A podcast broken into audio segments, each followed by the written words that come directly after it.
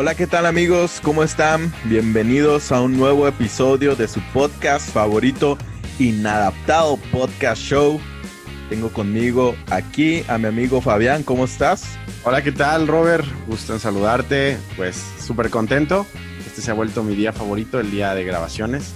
Muy bien, también está aquí conmigo mi amigo Brian. ¿Cómo estás, Brian? Hola, muy bien. Hola muchachos, ¿cómo están? Un gusto saludarlos otra vez. Bienvenidos. Vientos. Entonces, este nuestro cuarto episodio titulado Iglesias Oldies contra Relevantes trata precisamente de lo que el título dice, ¿no? Iglesias viejitas, conservadoras, como le quieran llamar, contra iglesias posmodernas, emergentes, relevantes. De eso hablaremos. Si no antes mencionar nuestras redes sociales, Fabián, ¿dónde nos pueden encontrar las personas? Nos pueden encontrar en Instagram con como inadaptado-podcast show. En Facebook tenemos una fanpage con el mismo nombre, solo sin guion bajo. Y prácticamente nos pueden buscar igual en Twitter. Muy bien.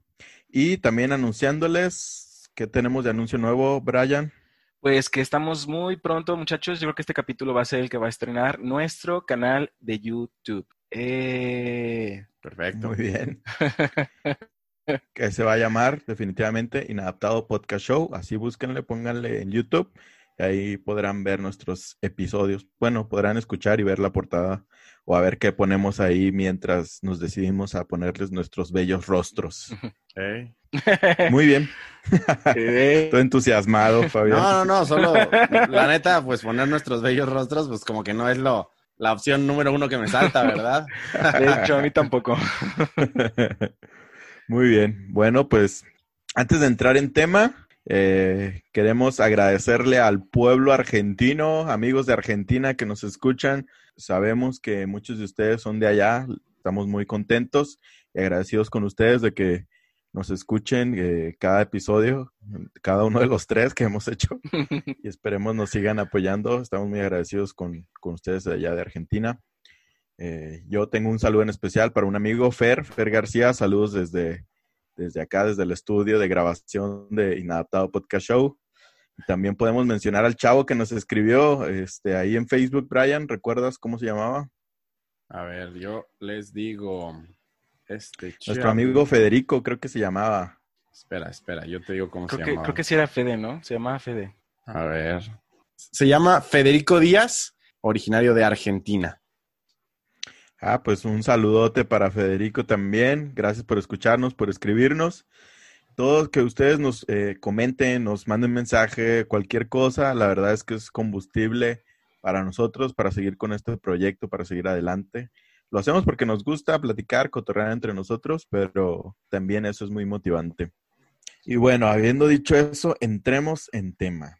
Brian, para ti, ¿qué son las iglesias oldies conservadoras? Una iglesia oldie desde mi perspectiva, yo no he conocido muchas, pero yo creo que llegué a una de ellas cuando recién empecé en mi vida cristiana. Era una iglesia que ya tenía 30 y algo de años cuando yo llegué, o iba a cumplirlos apenas.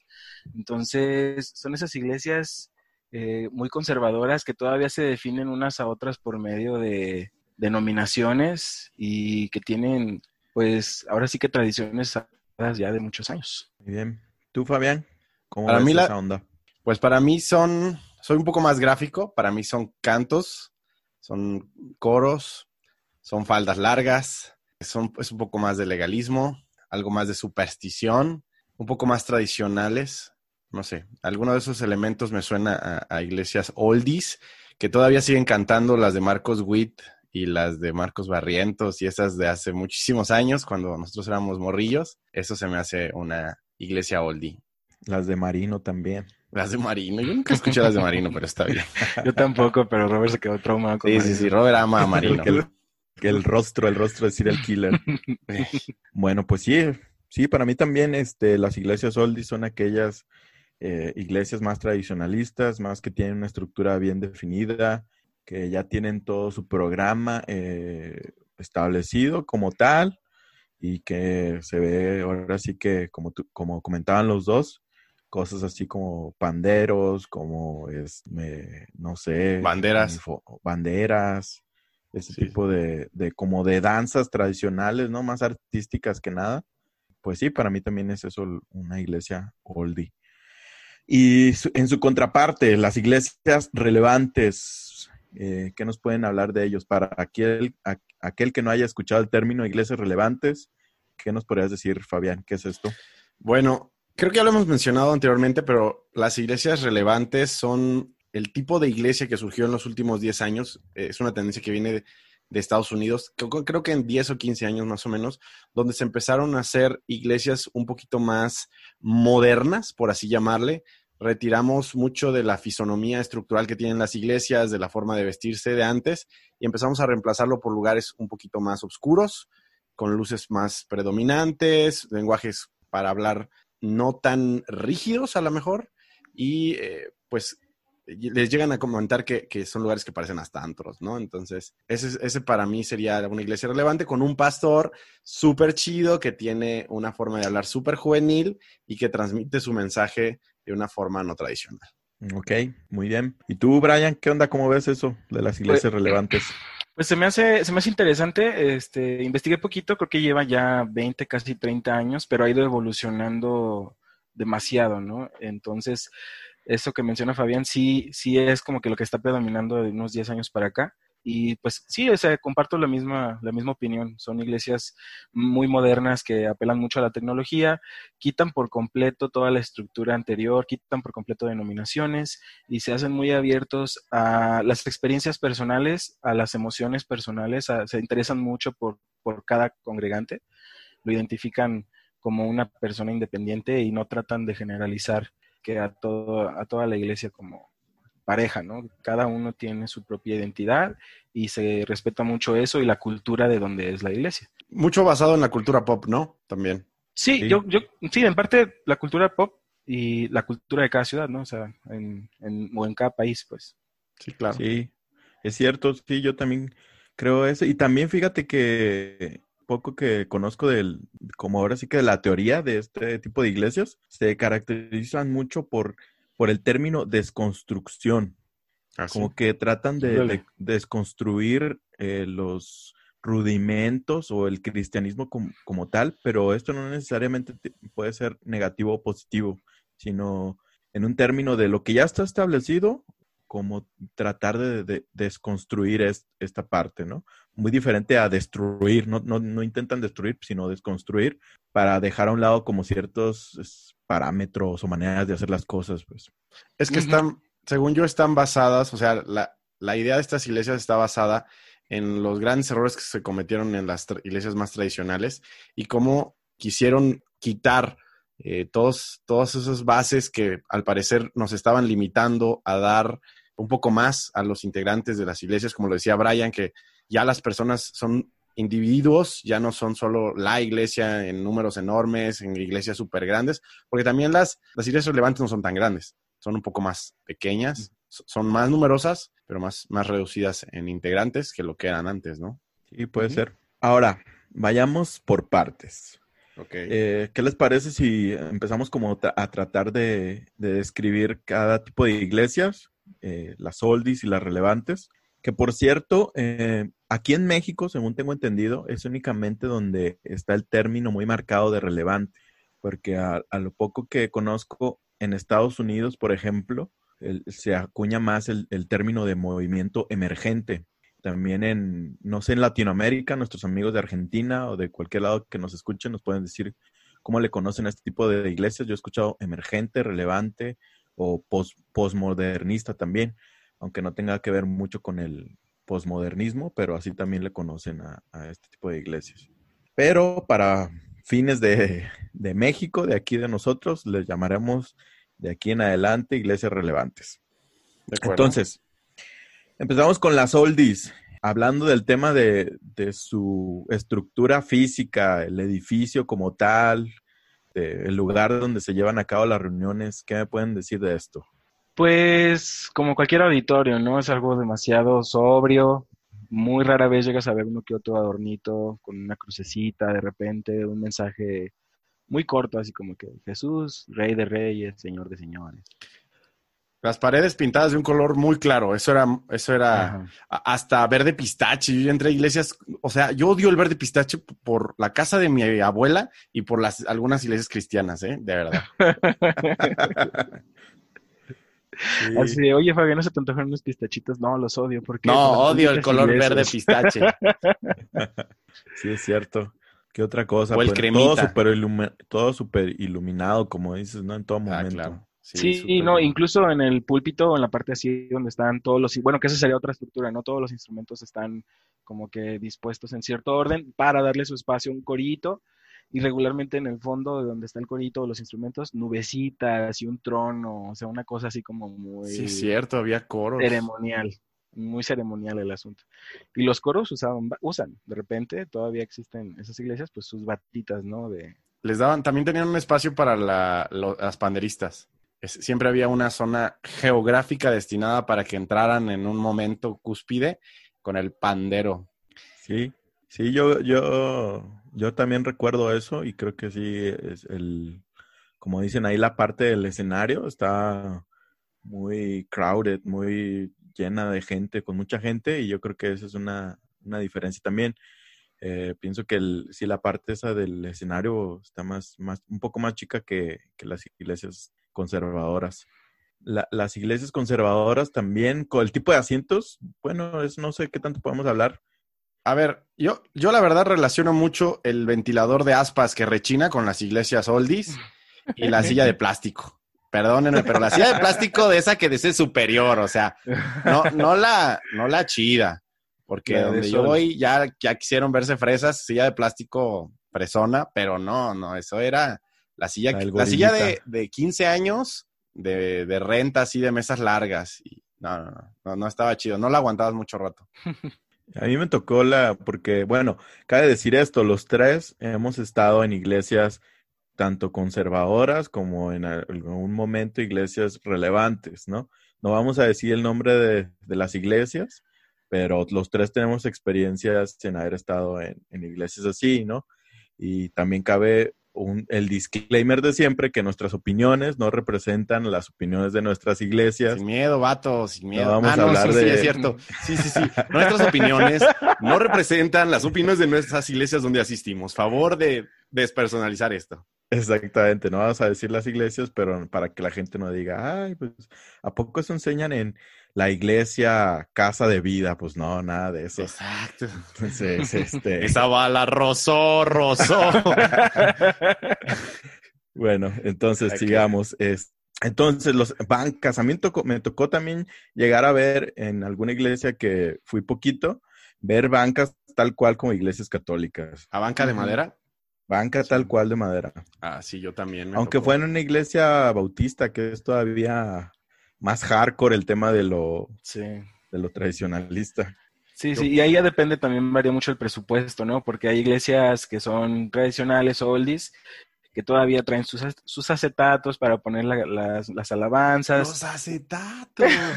Uy, sí, cierto. también me tocaron. No me acetatos, acordaba ¿eh? de eso. Sí, los himnarios también, que te daban tu librito y hoy nos va a tocar tal, tal, tal, y ya, ya sabías cuál te ibas a echar. Sí, Sí, es sí, sí. cierto. Siempre que, siempre pasaba que alguien ponía el acetato al revés, ¿no? Y ya le gritaban, ¡hey! Voltealo, y ya lo voltea. Así, el hermano bien entrado, ¿no? Eh, Y a su contraparte, las iglesias relevantes, ¿cómo ven esa parte del, de los asientos?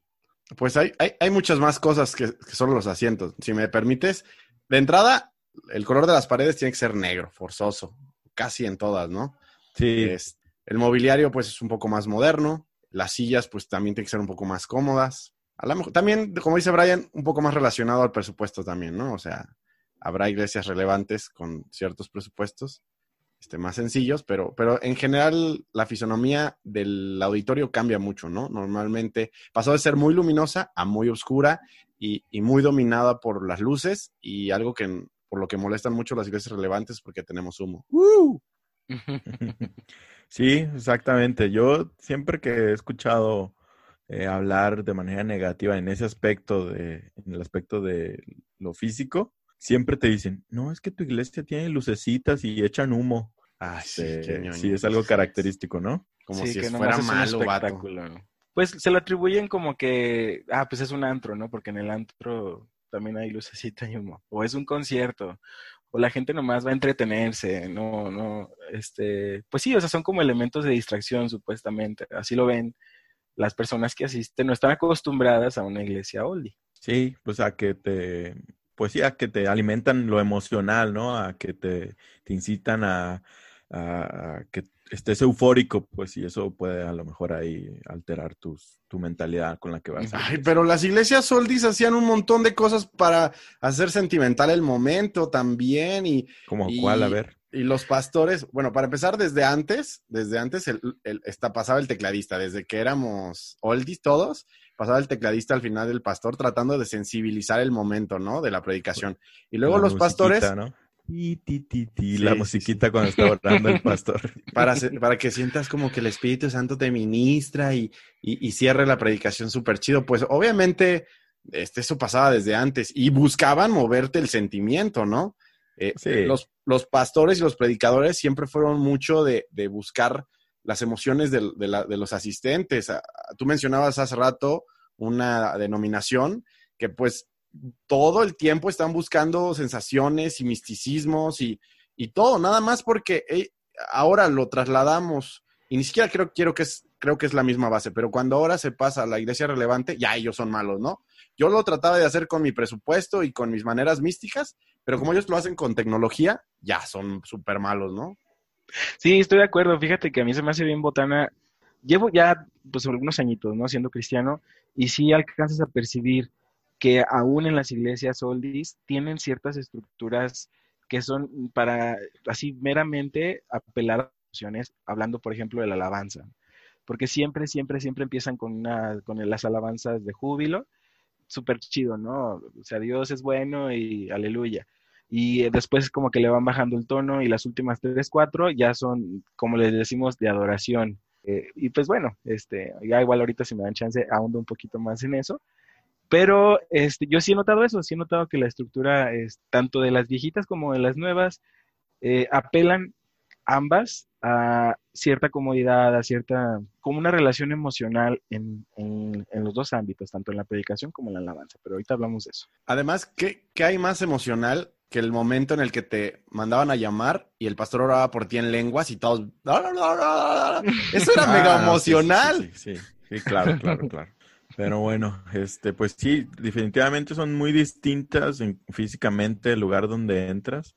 Este, desde el momento de toda la operación de las personas que están en las iglesias relevantes, ¿no? Llegas y ya hay un morro, una, una chava ahí esperándote con un letrerote en la mano que te dice bienvenido a casa o que te dice eh, pásate o Cristo te espera aquí. Bueno, Cristo te espera aquí, no, pero un mensaje más así. No, Pásate el, tampoco. el- el- el bienvenido a casa es el clásico. Sí. El ven como eres. Dios te ama. Ese es el- ajá, sí, o sea. Son los clásicos que apelan al, al- al- a la emoción, o sea, de que tú te sientas bienvenido, ¿no? De que digas, este es mi lugar. Que digo, ya de que te sientas al final o, o te hagan sentir así, es, eso dista mucho, pero, pero eso intentan con las frases y con las pancartas y con lo que te reciben, ¿no?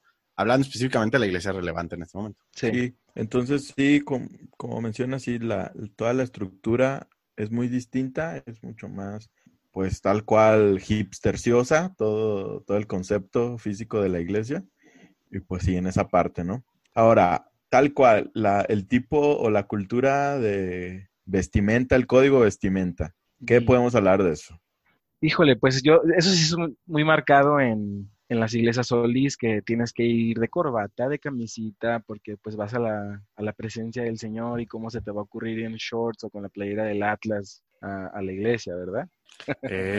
Y no, bueno, no voy a entrar en, en- debates de equipos de fútbol, pero me hizo recordar una anécdota donde mi hermano, eh, la- en la época en la que más estuvo alejado de la iglesia, estaba adolescente, una vez sintió la necesidad de ir, llegó en shorts y le pidieron que se retirara. Les prometo que ese día sentí que las tripas se me deshacían porque dije, no puede ser que ustedes le impidan a un joven o a un adolescente que quiere buscar a Dios en un momento difícil lo, lo, lo, limitan solo porque trae shorts. Ok, entiendo que las tradiciones y el lugar santísimo, bla, bla, bla, pero eso, te prometo, son de las cosas que agregaron resentimientos en mí para la iglesia oldies.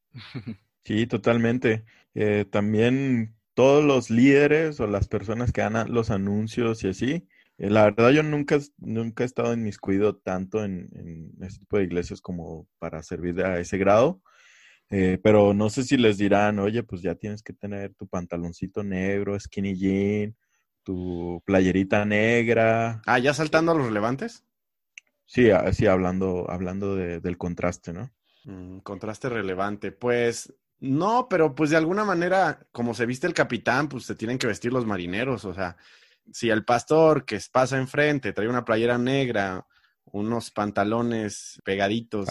ahorcadores. Ahorcadores, esos que no te dejan respirar y una chamarra de cuero, pues de alguna manera tú si llegas con corbata y playerita y, camisa, pues te sientes súper incómodo, ¿no? Vas modificando tu vestimenta. Si vienes de una iglesia muy oldie, conforme vas viendo que no, no encajas, vas modificando tu vestimenta. Nadie te dice nada, pero pues se nota. Y fíjate que yo creo que si tú te vas de traje a una iglesia relevante, no creo que te la hagan de todos o que te vayan a decir algo. Y en contraste, como tú mencionabas, si tú te vas pues muy fachosillo o sin un poquito, por así decirlo, que puedan percibirlo como descuidado a una iglesia oldie, sí puede que tengas un problema como los que acabas de mencionar, porque a mí sí me tocó ver así de lejitos, pues como que un poquito muy bajita la mano, pero así como discriminación a los hermanos por la forma de vestir, aunque pues no era nada. Sí, claro, es, es, hasta un insulto. Miren, yo empecé a servir como a los 12 en una iglesia oldie y me compraron mis papás de esas corbatitas que traían ganchito. Yo tenía cuatro o cinco corbatitas y llegaba el domingo, ya sabía que me ponía mi camisita, encajaba mi corbatita y me iba a la iglesia. Pero nunca, nunca me cuestioné por qué me vestía así. Como, como fue desde muy chico, jamás me lo cuestioné. Ya cuando empecé a asistir a iglesias del corte relevante, ya no me vestía así, pero, pero sí me hizo shock de así, oye, rayos, aquí todos, entre más millennials te veas y fachoso, mejor. Extraño mis corbatitas de broche. Extraño mis corbatitas de ganchito. Te, ibas, como Bart Simpson a la iglesia. Eh, esos eran los tiempos. Sí, sí, pues la verdad es que sí, los tatuajes también, o sea, eso es, un tema súper marcado, ¿no? Tal cual, de ley, mínimo un tatuaje debe de tener el pastor relevante. Claro. Y, y por ejemplo, también el corte de cabello tiene que ser súper, eh, súper moderno, ya sea rapado de los lados largo arriba, o hay quienes lo usan largo, todo completamente largo para, pues, para verse un poquito más, no sé cómo explicarlo. Espirituales. Espirituales. más parecidos a Jesús, por así decirlo. Pero, pero pues ya no está mal visto ni muy largo, entre, en hombres ya, ya muy largo no está mal visto, ni rapado corto con corte extravagante tampoco. y está bien, digo, sinceramente a mí me dio muchas libertades eso de no sentirme señalado por, por si ese día me quería ir con un Apolo. Porque algún día me sentí señalado por ir a la iglesia con un Apolo y unos jeans. Y yo dije, ay, rayos, no me siento mal. En esos lugares relevantes no me siento así. Ah. Sí, pero sí. Imagínate tú, amigo que nos escuchas, que asistes a una iglesia tradicionalista, que tu pastor entre vestido con su playera negra, sus skinny jeans ahorcadores. Sí, ese pastor tuyo que roza los 60 años y su tatuaje en un brazo. Eh, ah, porque también. ¿Cómo, lo imaginarías? También son más jóvenes mm. los pastores. Exacto. Los pastores de iglesias relevantes, yo creo que rondan entre los 36 y los 40. No, bueno, no. 36 y los 48, más o menos. ¿No? Sí. Sí, es un buen margen. Aunque puede que haya su excepción, ¿no? ah, claro.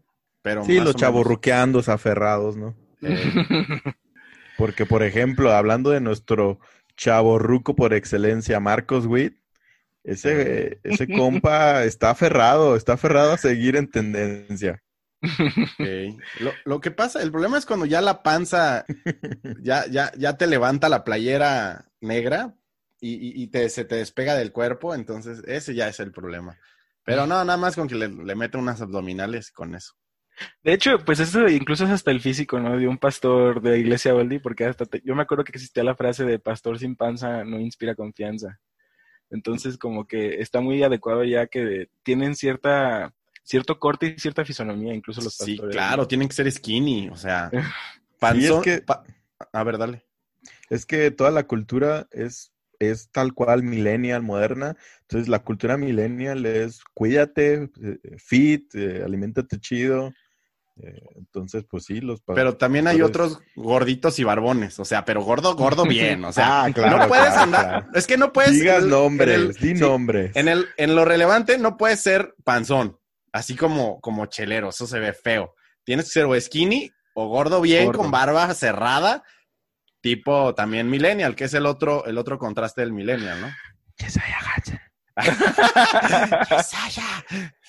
bueno, pues también, ¿no? También. Pues se Sí, vale, claro, ¿no? Se claro. vale. Se ve bien, la verdad. Ay, que no puedo creerlo. No, no se ve bien. Bueno, a mí, a mí me Pues, late no sé, yo soy hombre, yo la verdad no, no sé si se ve bien o no. Ah, no puedes decir si se ve bien. no, sí, hombre. sí puedo, ya te Ok, estoy molestando. Pero, de, hecho, de hecho, también hace algunos años el, el- los gorditos barbones entra- fueron muy trendy, ¿eh? De hecho, siguen. El gordito barbón obtuvo un sex appeal muy particular. Sí, de acuerdo. Bueno, este, bueno, entonces cambiando de tema, sigamos ahora con el estilo de predicación de las iglesias, pues oldies. ¿Cómo ven? ¿Qué, qué, qué tipo de prédicas o qué características podemos nombrar de sus, de esas, esas iglesias? Están a una nada de ser una prédica de una iglesia católica. La mayoría de las veces que hay prédicas son narrativas 100% bíblicas. Estás hablando de las oldies, ¿verdad? Sí, estoy hablando de las oldies, Ok. donde regularmente, eh, bueno, de, de lo que yo conozco es siempre han utilizado series, pero hay incluso este, apartados especiales, días especiales donde van la Biblia verso por verso y se la van chutando desde Génesis hasta Apocalipsis, literal, verso por verso. Y se la pasan recitándola y ya de ahí sacan la enseñanza. Te digo, están a una nada. No siempre es así, pero sí mayormente están muy, muy cargadas de versículos bíblicos hasta que te canses. Sí, sí, sí, puedes tener 15 o 20 en una sola predica, ¿no? Y yo al único que escuché, sinceramente, el único que escuché hacerlo verso por verso fue a Fermín, ¿qué? ¿Cuarto? El único que lo hizo bien. Ah, bueno. Bueno, eh, eh, fue, fue el que escuché, sinceramente, hacerlo de esa Sí, manera. sí, yo también lo, lo he escuchado, pero yo creo que sus acercamientos a verso por verso han sido de los mejores. Creo yo que Fermín Cuarto es la mezcla perfecta entre una iglesia oldie y una, y una Es relevante. la mezcla, la mezcla perfecta. Este, no, existen, no existen los híbridos perfectos. Todo el mundo tendrá sus comentarios, ¿eh? Digo, a, a- a lo mejor a ti te parece un buen balance, Sí, a mí sí. pero digo, habrá siempre quien diga. Ah, este, eso. Pero sí es cierto, a mí, a mí me tocó, no manches, man, me tocó prédicas en las que literal el pastor se agarró leyendo dos capítulos enteros, dos capítulos ah, sí. enteros, leyendo los versículos, eh, eh, sobre todo me acuerdo muy bien de esa vez que estaban en el libro de Esther y leyeron toda la historia de Mardoqueo y to- todo lo leyeron y yo, dude, dame cuan- referencia. Es que el pastor no había, no había preparado su prédica. Entonces, en ese momento, mientras la iglesia la leía, ah, ¿se acuerdan cuando todos vamos a leer yo un versículo, ustedes otro versículo? ¿No? Y, y eran tiempos donde todo el mundo llevaba Biblia. Ahora en la iglesia relevante nadie lleva una Biblia. Es súper rarísimo porque si la llegan a consultar, la, la revisarían desde su celular, ¿no? Sí. Eh, creo que también la- la- las iglesias soldis, hay un término que se llama predicación expositiva, es un término que te, enseñan cuando eh, estás estudiando para, para pastor y te insisten mucho en que ese debe ser el método, ¿no? Y es algo que utilizan mucho las iglesias soldis. Eh, lo que hacen las iglesias relevantes, en contraste, es, son predicaciones para mí un poco más prácticas, ¿no? Un poco más, eh, ¿qué va a pasar si estás súper clavado con tu crush? ¿Cómo puedes? Cinco formas de que Dios te bendiga eh, con tu crush. Cosas así. De hecho, yo he notado que hablan mucho de eso. Yo creo que cada dos, tres meses están hablando del crush, del noviazgo, de las parejas, de las relaciones. Y es algo que en las iglesias oldies no se ve tanto. No, No nunca. se ve nada. No, nunca, jamás, jamás. ¿Tú cuándo vas a escuchar en una iglesia oldie que hablen sobre eso? Si acaso en un campamento de jóvenes lo llegan a Ajá. tocar. Exactamente. Y se habla de la voluntad de Dios. Sí, no, y ahí dices, eh, ah, ah, ¿cómo dijiste el otro día? Guardarse para Dios, guardarse Sí, para Dios. Jóvenes, todos chiflando y aplaudiendo, guardándose para Dios. Los niños de este lado, las niñas de este lado. Eh, Sí, digo, de hecho, no sé si se acuerdan, a lo mejor no con ustedes, pero había algunas restricciones más fuertes de interacción hombre-mujer, ¿no? Digo, en, en adolescentes y en, y en jóvenes. Y hoy en día en las relevantes les vale gorros y andan juntos, platican, se hacen. Obviamente que no lleguen a un escándalo, ¿verdad? Pero, pero las restricciones eran más fuertes en ese sentido. Sí. Y hablando también de la duración, en, en las iglesias relevantes, las prédicas duran a lo mucho 40, 45 minutos, ya exagerando. Y en las, en las iglesias oldies de la vieja escuela, eran prédicas de hora y media para arriba. Ya Ah, sé. sí. De, de Ya- ahora para arriba. De hora para arriba, ya, ya de que suplicabas, Dios, que acabe este tormento, por favor. No, les, les juro, cuando yo estaba morrillo, yo me salía cuatro o cinco veces a tomar agua, me echaba, me echaba en el baño agua en la cara y trataba de cotorrear. Siempre los de alabanza estaban en los pasillos. Siempre, siempre. Entonces te- me trataba de llevar bien con ellos para que me dejaran cotorrear y no me mandaran a sentar los sugieres y poderme distraer, porque era eterno, eso era eterno, Dios. Sí, calvario. La verdad es que sí. Y es que, ¿sabes qué? Bueno, yo he investigado un poquito respecto a eso. eh, y, y cada persona es diferente, ¿no? Pero en un promedio una persona tiene, una persona adulta tiene un, un tiempo de retención, un rango de retención como de 35 minutos. Entonces, pasaba los 35 minutos, tú ya nada más estás escuchando bla, bla, bla, bla, bla, bla, bla, bla, y no se te queda. Y de hecho, o sea, reto a cualquiera de los que nos están escuchando que me diga de qué se trató la prédica de hace un año de su iglesia. Y te aseguro pues que no, no se van a acordar, dude. O sea, por eso a mí se me hace un poquito a veces sin sentido que le den tanta duración cuando pueden condensar el tema sin perder la esencia, pero bueno. Sí, no, hombre, yo también recuerdo esas, eh, esa cuesta a subir lo que era la prédica. Me quedaba dormido muchas veces y yo, Dios mío, por favor, dame la energía para no Para no- dormirme. No, y te decían, el diablo quiere que ustedes no nos escuchen. El diablo, oren hermanos para que puedan mantenerse despiertos y todos. No, quiero, quisiera yo haber sabido cómo se veía desde adelante el pastor viendo, viendo a, la- a las personas quedándose dormidas. No, no, qué feo, qué difícil. Pero sí, esa es una característica también, ¿no? La duración de las prédicas, muy, muy distinta a antes. Sí, claro, la, el lenguaje. Sí, el lenguaje es lo más, lo más claro que se puede notar, ¿no? Porque yo creo que ambas lo tienen, pero eh, sí es muy marcado el de las oldies que hermano, amén, y se, se presta mucho... ¡Aleluya! Exacto. En la alabanza, pues el aleluya y cosas así. Pero yo creo que en la convivencia eh, se presta mucho más las iglesias este, relevantes a tener una convivencia más abierta que en las, que en las iglesias oldies, porque yo cuando recién llegué a una iglesia oldie sí me noté muchísimo como que ese shock. Yo no, no fui, me hice cristiano como a los 20 años y llegué y vi que todos se decían brother, que para todo este, así como que eran muy, muy propios, muy... Hermano, de hecho. Sí, Ajá. todo era hermano. Ah, sí, eh, el moderno era el brother, ¿no? O sea, el Ah, sí, moderno. El Eran los que se, sí, sí, sí, se despeinaban la cotorra los que decían, brother. Sí, o sea, esos ya, ya estaban en otro nivel de, de desinhibidos. Pero sí, la mayoría del, del tiempo era así. Y a los pastores se les ve con un respeto que si está pasando, quítate, porque ahí va el pastor fulano y, y, y casi, casi hazle la, la reverencia cuando pase. Ah, ahí, ahí yo creo que hay una diferencia importante. Antes eran semidioses, eran bajados del Olimpo, brillaban en su intimidad, brillaban y flotaban de la, es- de la esencia del espíritu que los inundaba. Ahora son rockstars. Ahora Sí. no los respetas por eso, sino los respetas porque no manches. ¿Ya viste quién pasó? No manches, tomémonos una foto con ese vato. Y ahí van y fotos y me tomé una foto con el Exacto, pastor, es un rockstar. Totalmente. Ahorita son rockstar, como tú dices, acá personalidades chidas, cool. Y antes pasaban y, y te quedabas quieto y no vayas a decir que estoy pecando aquí Sí, por sí, sí, tomarle muy rápido a mi vaso de agua. no vaya a sentir mi aura pecadora y, y me vaya a exhibir, ¿no? Y así Le llegue mi ki maligno. Le vaya a llegar mi ki. Exactamente. Entonces, eh, tal cual como tú dices, decías, no manches, creo que tiene un detector de pecados el pastor. Déjame, me agacho para que no le llegue. Sí, percibíamos como que había en ellos una espiritualidad mayor, ¿no? Creo que, que es algo que no sucede ahora. No vemos a los pastores relevantes con más, más espiritualidad.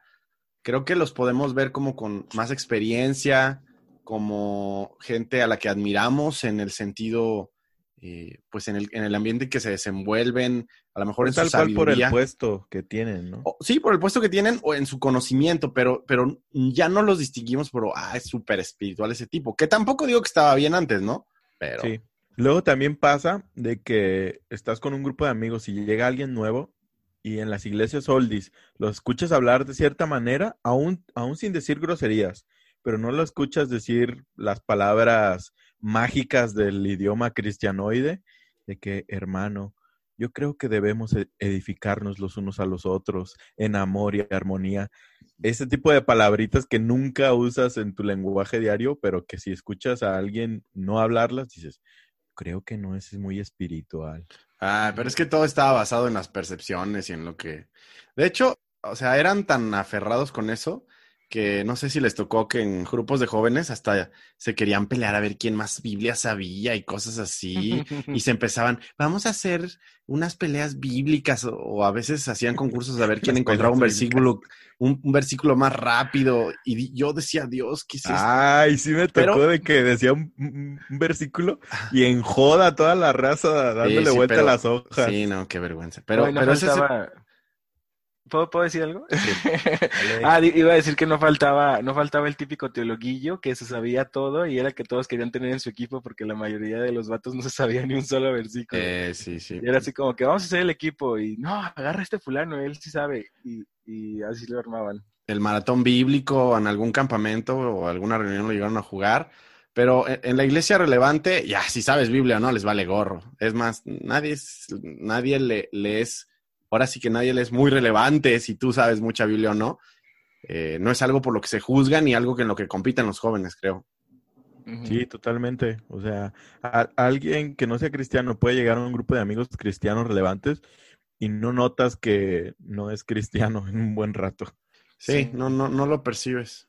Y la verdad puede ser es- eso considerado como negativo o positivo. Ya la verdad se me hace algo neutral. Se, se me hace que está bien que cada quien pueda hablar como, como quiera. En ese sentido, la intención del corazón es lo que, lo que cuenta y pues para mí el bro es el güey cristiano, entonces Claro. no le veo ninguna diferencia, nada más el contexto o la, lo, lo que la persona puede percibir. Sí, como el DTV es el WTF. Nah, no es cierto. No, eso sí ya. No, no, no, No sí, son ampliamente diferentes, cabe mencionar. Sí, por favor. Pero sí, bueno, eso en cuestión del lenguaje. Ahora, una de las características principales que ahora sí que parten a una de otra, la música, ¿no? La alabanza, desde ese punto, desde cómo le nombran, ¿no? Porque nunca escuchas casi en iglesias relevantes decir alabanza y tal cual en, en las iglesias más oldies, sí lo escuchas de todo el tiempo, ¿no? De hecho, yo no sé cómo le dicen en las iglesias relevantes a, a los tiempos de alabanza y adoración. Música, así se les dice. Ok. ¿Neta? No, yo, sí, ah, pues, no, de verdad que yo nunca había escuchado. O sea, yo sí tengo muy marcadísimo que llego y, ah, está en la alabanza. O sea, así, así sale directamente de mi corazón. Digo, ah, está, ya está la alabanza. O ya se va a acabar la alabanza. Sí, porque el así tradicionalismo encarnado. Ah, Sí, o dices el tiempo de adoración y ya te Ajá. refieres a, la- a las, a las alabanzas más tranquilitas. Sí, sí, sí. Ya donde está llorando la gente y alzando las manos. sí. Que, que en las oldies se caían, ¿eh? O se ponían de rodillas ahí en su silla, también se daba. Eh, Es que ese es, ese es otro tema, ¿no? También ah, eh, la cuestión de cómo se vivía la alabanza, eso podemos también hablar. Sí, yo lo, yo lo único que extraño, lo que sí extraño es en algunos momentos es que en la alabanza, por así decirlo, pues es- eras un poquito más libre de interpretar con todo el cuerpo. Ahorita te tienes que ver super fashion y solo moverte así si acaso medio chenchual y aplaudir poquito, no mucho, porque ya no es tan relevante aplaudir, ¿eh? Sí, Así totalmente. como, como el amén y la aleluya desaparecieron eh, con la relevancia, también aplaudir ya no está muy chido. Sí, no, la verdad es que eh, es cierto que to- toda la cuestión eh, de la- las manifestaciones, lo digo entre comillas, del Espíritu Santo en la, la alabanza está súper reducido en, lo relevante, en el cristianismo relevante. De hecho, no existe. No existe. Las manifestaciones del Espíritu Santo, ni, ni orar lenguas, ni la profecía, ni el toque del espíritu, ni... Ni la temblorina. Ni la temblorina, ni interpretación de lenguas. Todo eso quedó completamente descartado en, lo en la relevante. ¿O no, Brian? Pues no sé, la verdad es que no tengo mucha experiencia yendo a ese tipo de iglesias. Ay, cálmate, este pues si vienes de las oldies. Sí, sí. Exacto, está hablando de lo relevante que no Ajá, o sea, yo vengo de las oldies y en las oldies sí, en, en, la, el tiempo de adoración, con las tranquilitas, las calmaditas, sí se da mucho eso, ¿no? De que pase al frente, si tienes alguna bronca, si tienes alguna enfermedad, vamos a orar por ti. Y ahí donde los pastores se pueden hablar en lenguas y Rambo saca la bazuca y truena la matraca. Rambo. La cachetada del espíritu. Hace poquito vi, un video, neta.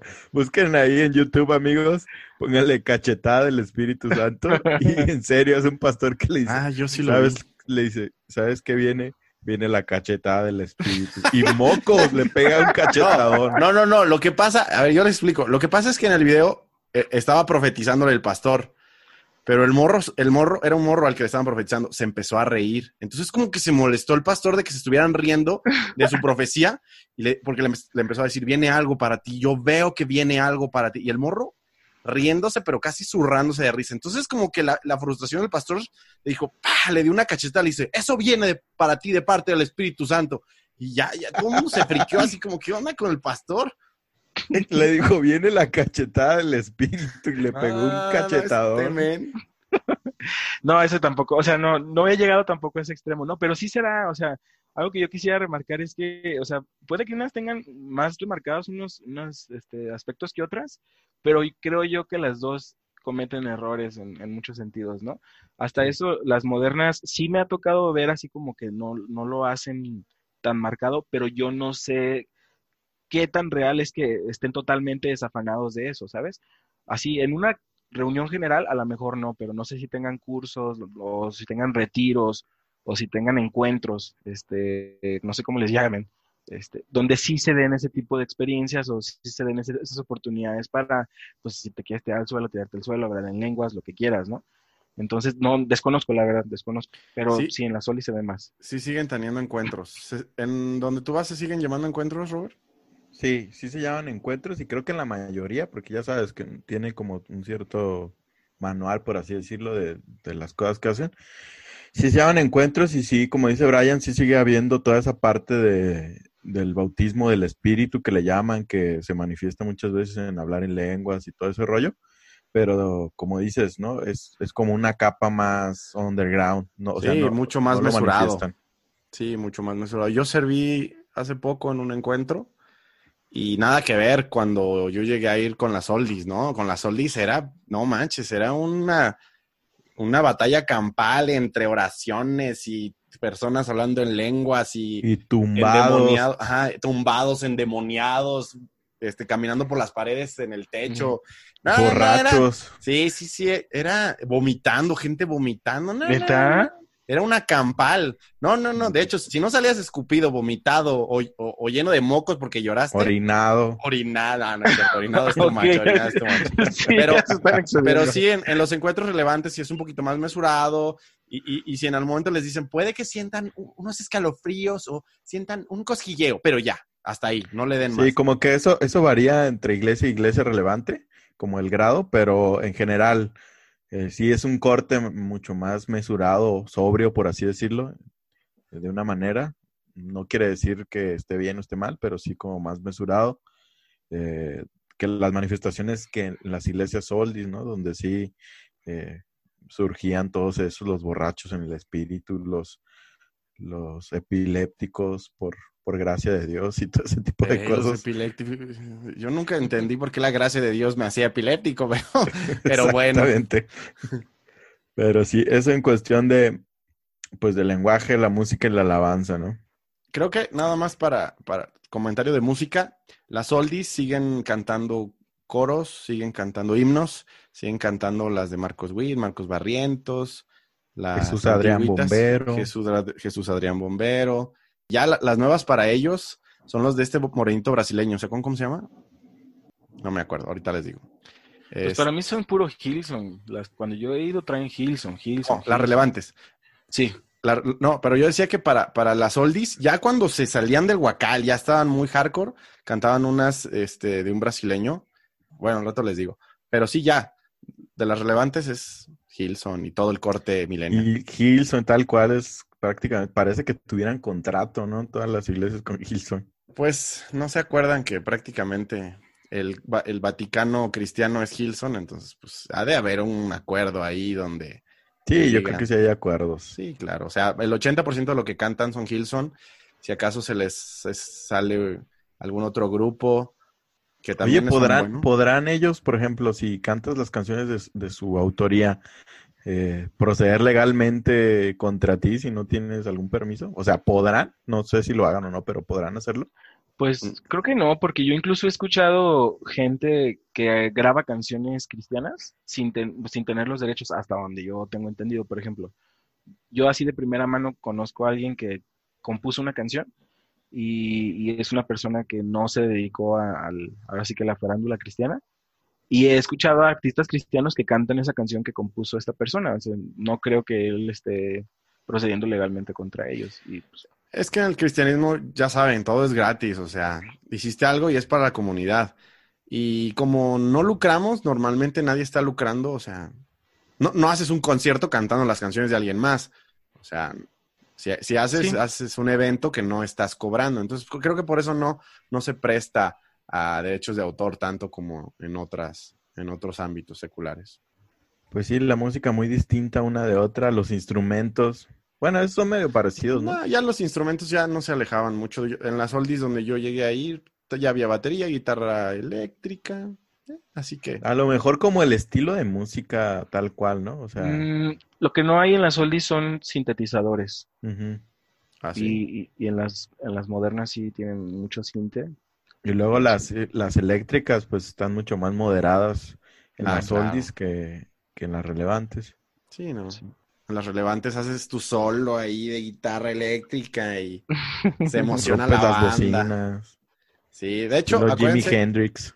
acuérdense que en las, en las relevantes llegan hasta a tocar eh, música secular durante las... Ah, sí, sí. Eh, Ah, sí súper- me ha tocado. Durante los mensajes, ¿no? Cada que están dando los anuncios, que suena la, la musiquita de fondo, ahí es donde se avientan las... No, y durante la alabanza también se toca música secular. ¿En serio? Algunas, en algunas. En algunas, no en todas, no en todas. O sea, Ah, bueno, a mí no me ha tocado. A mí me ha tocado una Te vez falta que estaba mundo, te falta iglesia- mundo. Me tocó una vez que estaba en una iglesia relevante cuando estaban dando los anuncios, que me tocó escuchar una cancioncita que dije, "Ah, caray, esto es Daft Punk, pero está bien. eh, Daft Punk cristiano.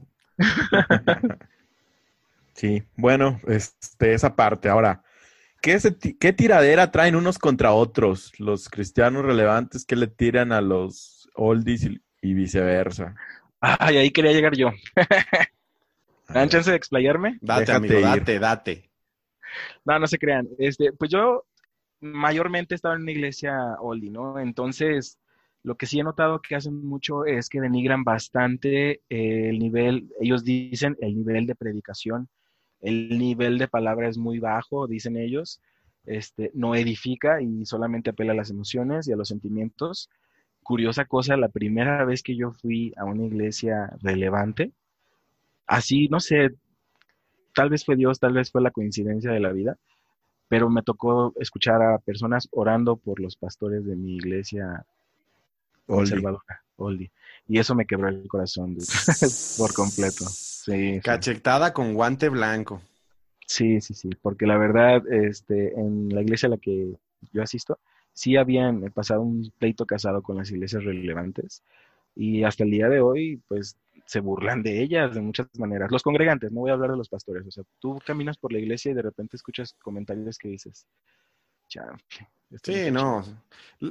Obviamente los pastores en púlpito jamás lo van a hacer, ¿no? Por buenas prácticas de política y diplomacia internacional.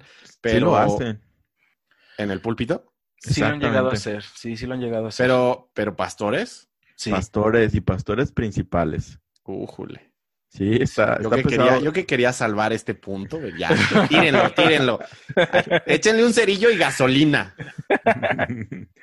Sí, es que yo, la verdad, y es parte de, de lo que mencionas, yo creo que una de las diferencias también es que, las iglesias emergentes o relevantes actuales es todo paz, amor, felicidad, todos estamos bien unos con otros, pero quién sabe qué tan bueno sea o qué tan malo, pero sí es una característica, ¿no?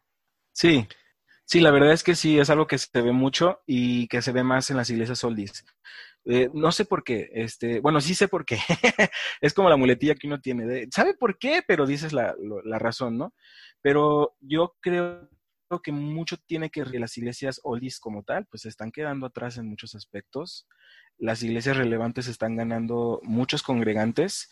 Yo sé que puede haber 20.000 excusas y 20.000 cosas que las iglesias oldies puedan decir, de que no, no son gente nacida de nuevo, no son gente que ame a Dios de verdad, solo van por el cotorreo, los luces, todo lo moderno, pero honestamente estoy seguro que hay gente en ambas iglesias que ama a Dios con todo su corazón y no creo yo en lo personal que, deba existir esa, rivalidad tan marcada, por lo menos de las iglesias oldies a las iglesias relevantes. No me ha tocado tanto el caso de que las relevantes le tiren a las oldies.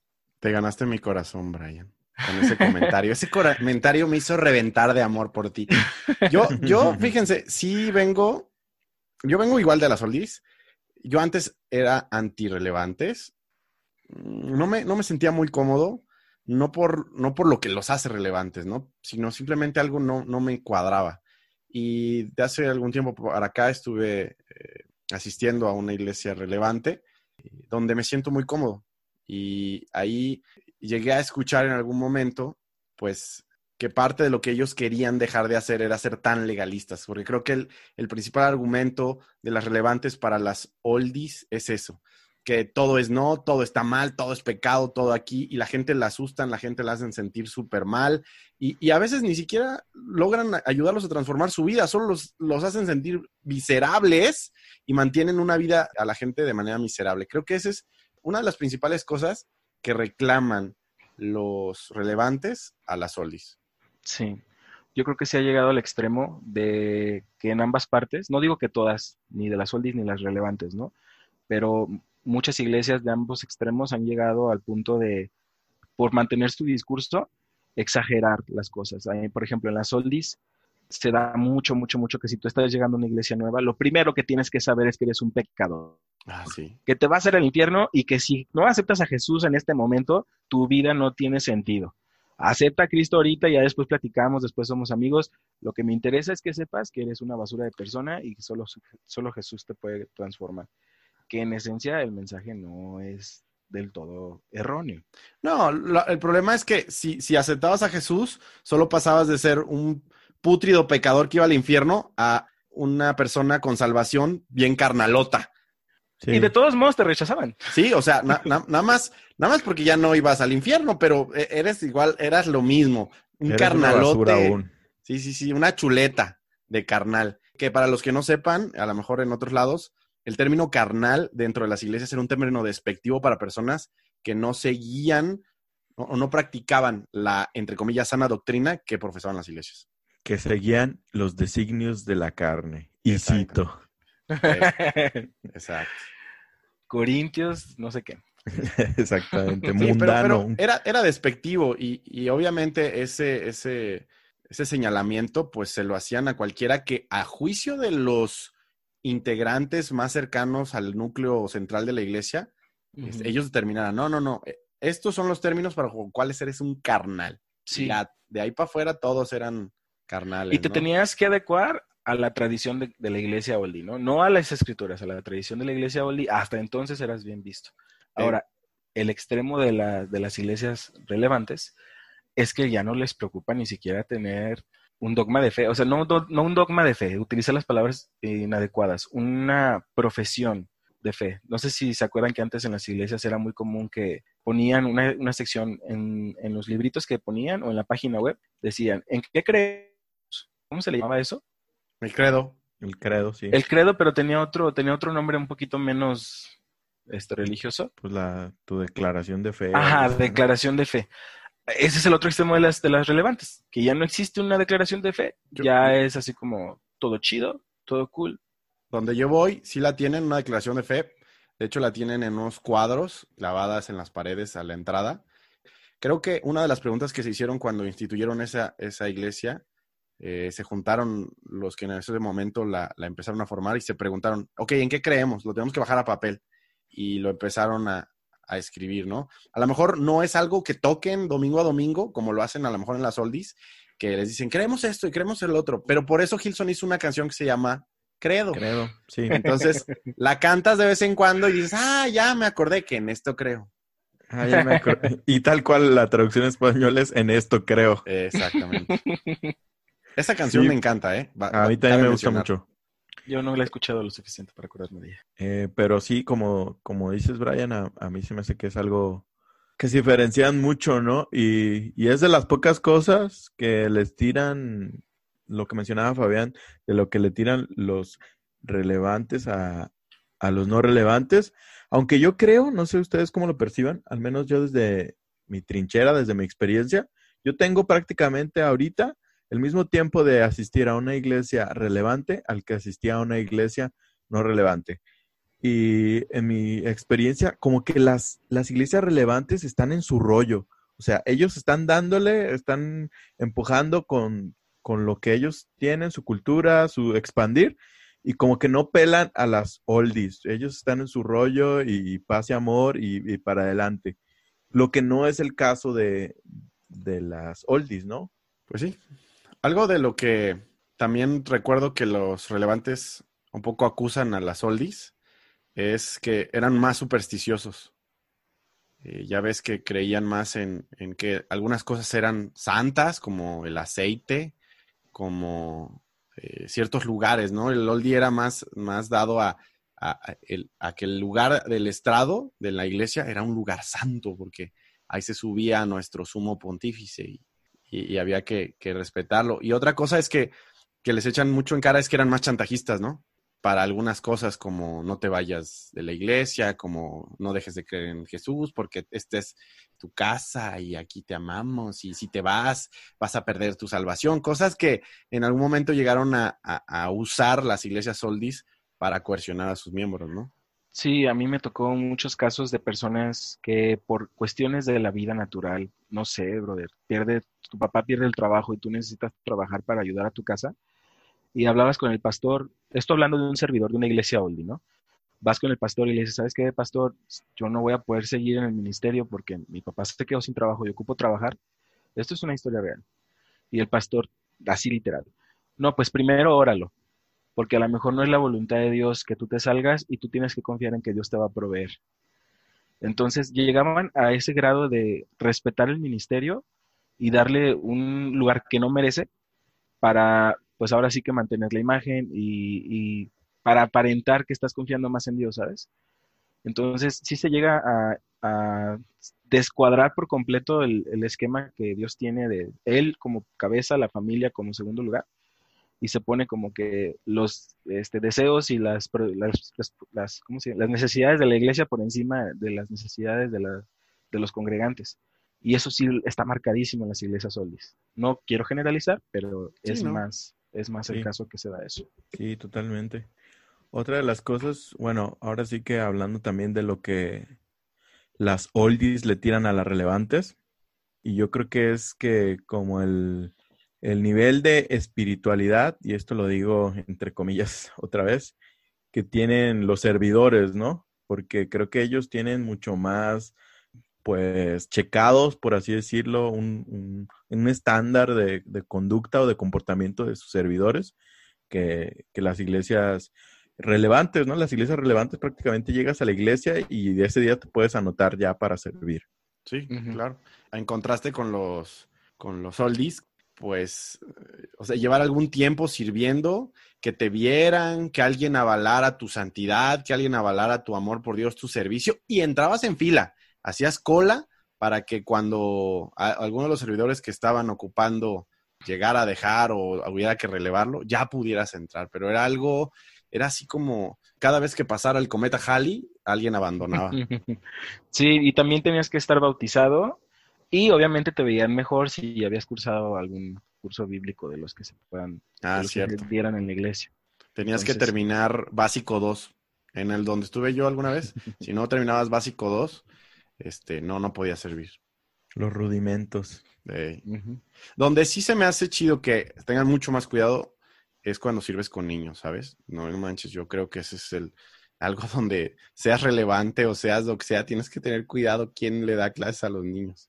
Pues es que la, la realidad es, por ejemplo, a mí es lo que no, no me gusta de lo relevante es eso. Yo creo que sí debería de tener mayores filtros en general en sus servidores. A lo mejor no tanto al grado como muchas de las iglesias oldies, pero para mí sí es importante que se haga un filtro de, oye, ah, pues vas a servir. Por qué?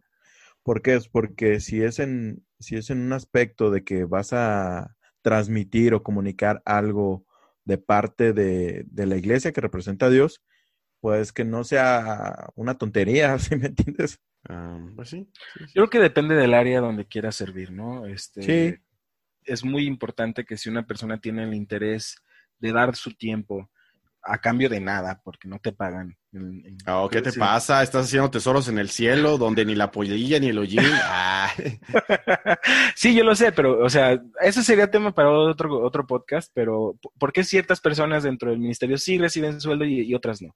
Pero la mayoría de los, ahora sí que servicios así de, de los que están empezando, pues no reciben un ingreso ni nada. Entonces, tú de buen corazón estás dando tu tiempo y sí se me hace a mí medio gacho que es un área que no, me, no amerita que tengas un doctorado en teología y que te pueden dar la oportunidad de que participes y que seas parte de la iglesia y la congregación. Y a veces por mantener ese estatus de, es que estamos formando siervos del Señor, no estamos formando solamente trabajadores. No nos interesa tener a gente aquí que esté, ¿cómo le dicen? Discípulos, acuérdate. Ajá, no, no necesitamos gente acomodida, queremos discípulos del Señor. Entonces, Mm, sí te entiendo y como dice, como dice Robert, estoy totalmente de acuerdo. Si estás en un área donde estás enseñando o donde estás a cargo de, de, alguna especie de, de, enseñanza bíblica, sí prepárate y, y, permanece en la iglesia y muestra que tienes raíces en esa iglesia. Pero hay muchas áreas en las que podrían permitir que las personas se acercaran, formaran parte de, pero bueno. Sobre todo, complementando un poco lo que decía Brian, sobre todo si estás a cargo de personas, o sea, en cualquier área que estés, si tienes personas a tu cargo, las personas a tu cargo te van a ver como una figura de autoridad, eh, aunque no seas impositiva de ninguna manera, ¿no? Entonces, muchas veces van a acudir a, ti por dudas que tengan, ¿no? Dudas en la fe. Entonces, si tú no tienes a lo mejor todavía un conocimiento eh, mínimo, puede ser que no puedas instruir a la persona y, y, también si no hay la madurez como para reconocer que sabes que eso no sé bien qué onda, vamos preguntando los dos o vámonos informando bien, puedes sacarte la chistera alguna tontería que desvíe a, a, las personas a tu cargo, pues. Sí, sí, sí. Donde yo he estado, sí cuidan mucho a la gente que toma el micrófono, aunque sea para dar anuncios, porque pues puede salir con una cosa muy chistosa, con groserías en el púlpito y pues obviamente se pone escandalosa. Pero, por ejemplo, levantar las pancartas de bienvenido y darla y decir en la entrada, pásele, esta es su casa, pues no, no requiere a lo mejor tantos cuidados, ¿no? Y, sí, sí, sí, sí es más fácil que, que le den chance a las personas recién llegadas. Nada más quiero recordarles una de las cosas que las eh, oldies le tiran a los relevantes, que es el hecho de que normalmente los relevantes son más diluidos su, su evangelio, tienen un poco más diluido la sana doctrina, que es algo que no me encanta cuando lo mencionan, pero es algo de, de lo que les echan mucha tierra. Sí, totalmente.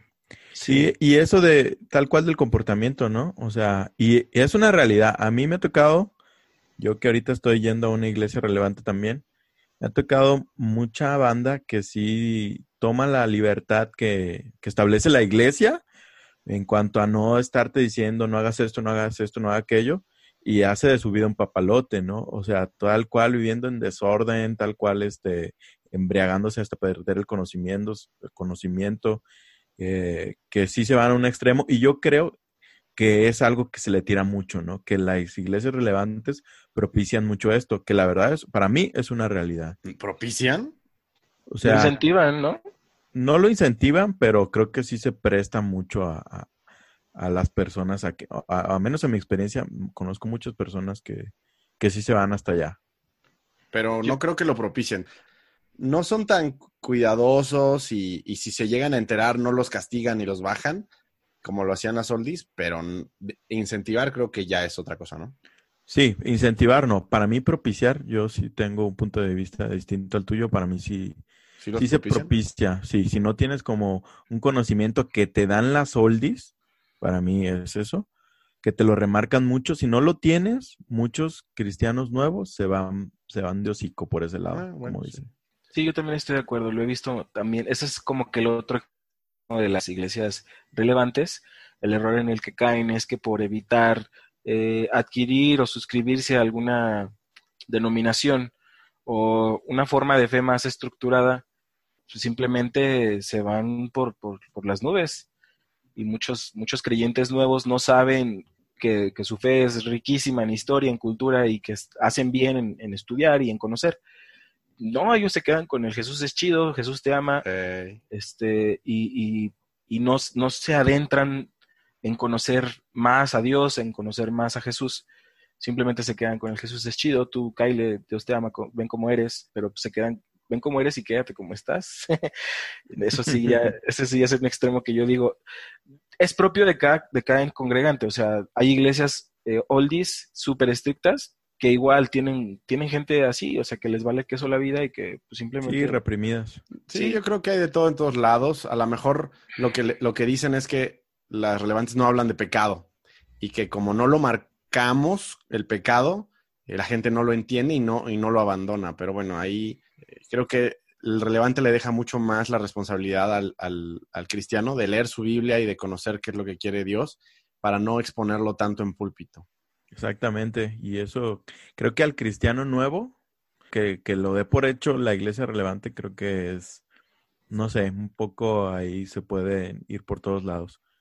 Pero, pero sí, es una, es una de las cosas que, que se tiran, ¿no? Unos a otros.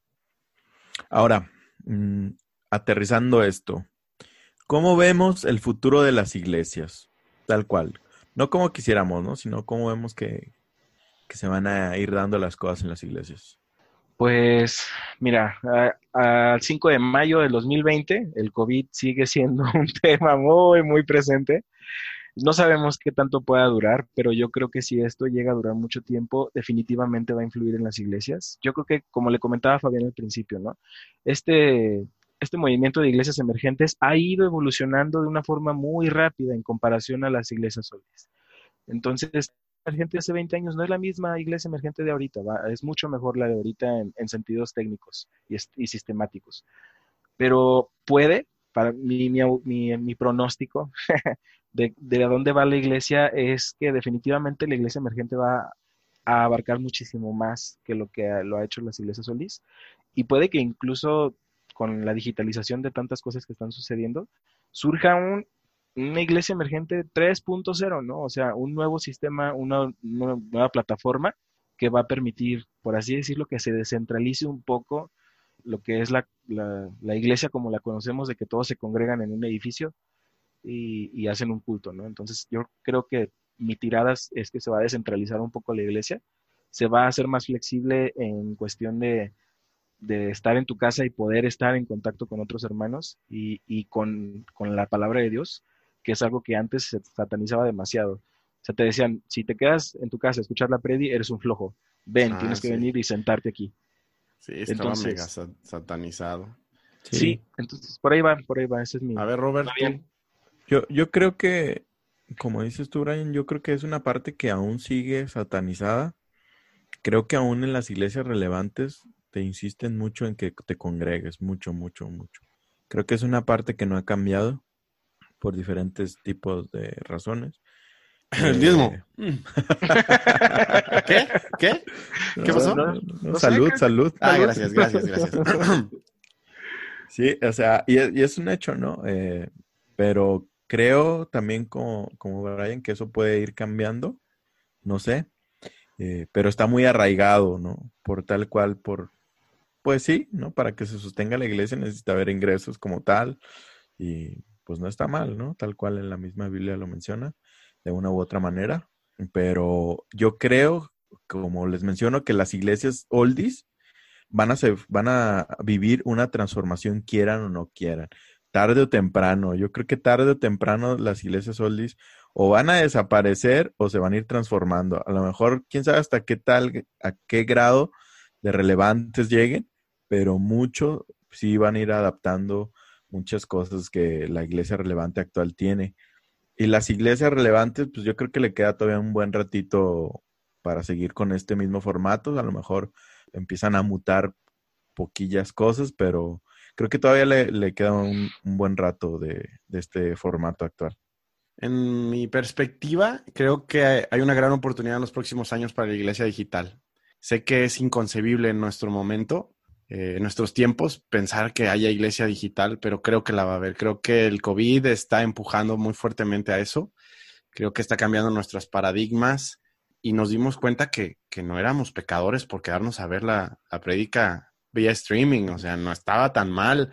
Eh, y si muchos de nosotros empezamos a, sentir como que nos sentimos igual de bien que cuando íbamos, hay grandes oportunidades para crear iglesias online. Eh, eso por una parte. Por otra, eh, también igual que Robert, siento que las, las oldies se van a ir vistiendo de relevantes de alguna manera con el tiempo, obviamente guardando sus preceptos pues más arraigados y no sé, a lo mejor los relevantes seguirán buscando caminos de llegar a la gente, ¿no? Cada vez eh, con estrategias más agresivas, con formas de atraer a las personas más espectaculares. Sí, también yo veo a los, a los relevantes ser más espectaculares con el tiempo y ser más atractivos.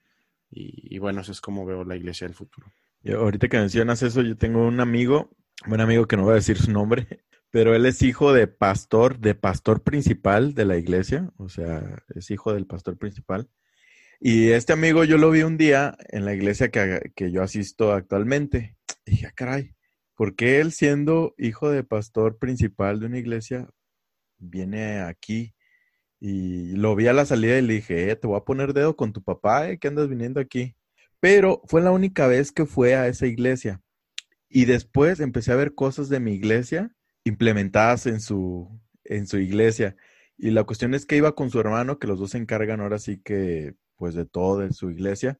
Y dije, ah, estos vatos vinieron a ver qué onda para, para instalarlo en. Se llama benchmarking, sí. Sí, ah. totalmente. Y, la, la, verdad es que no, no le veo que esté mal, o sea, es algo que está perfectamente bien.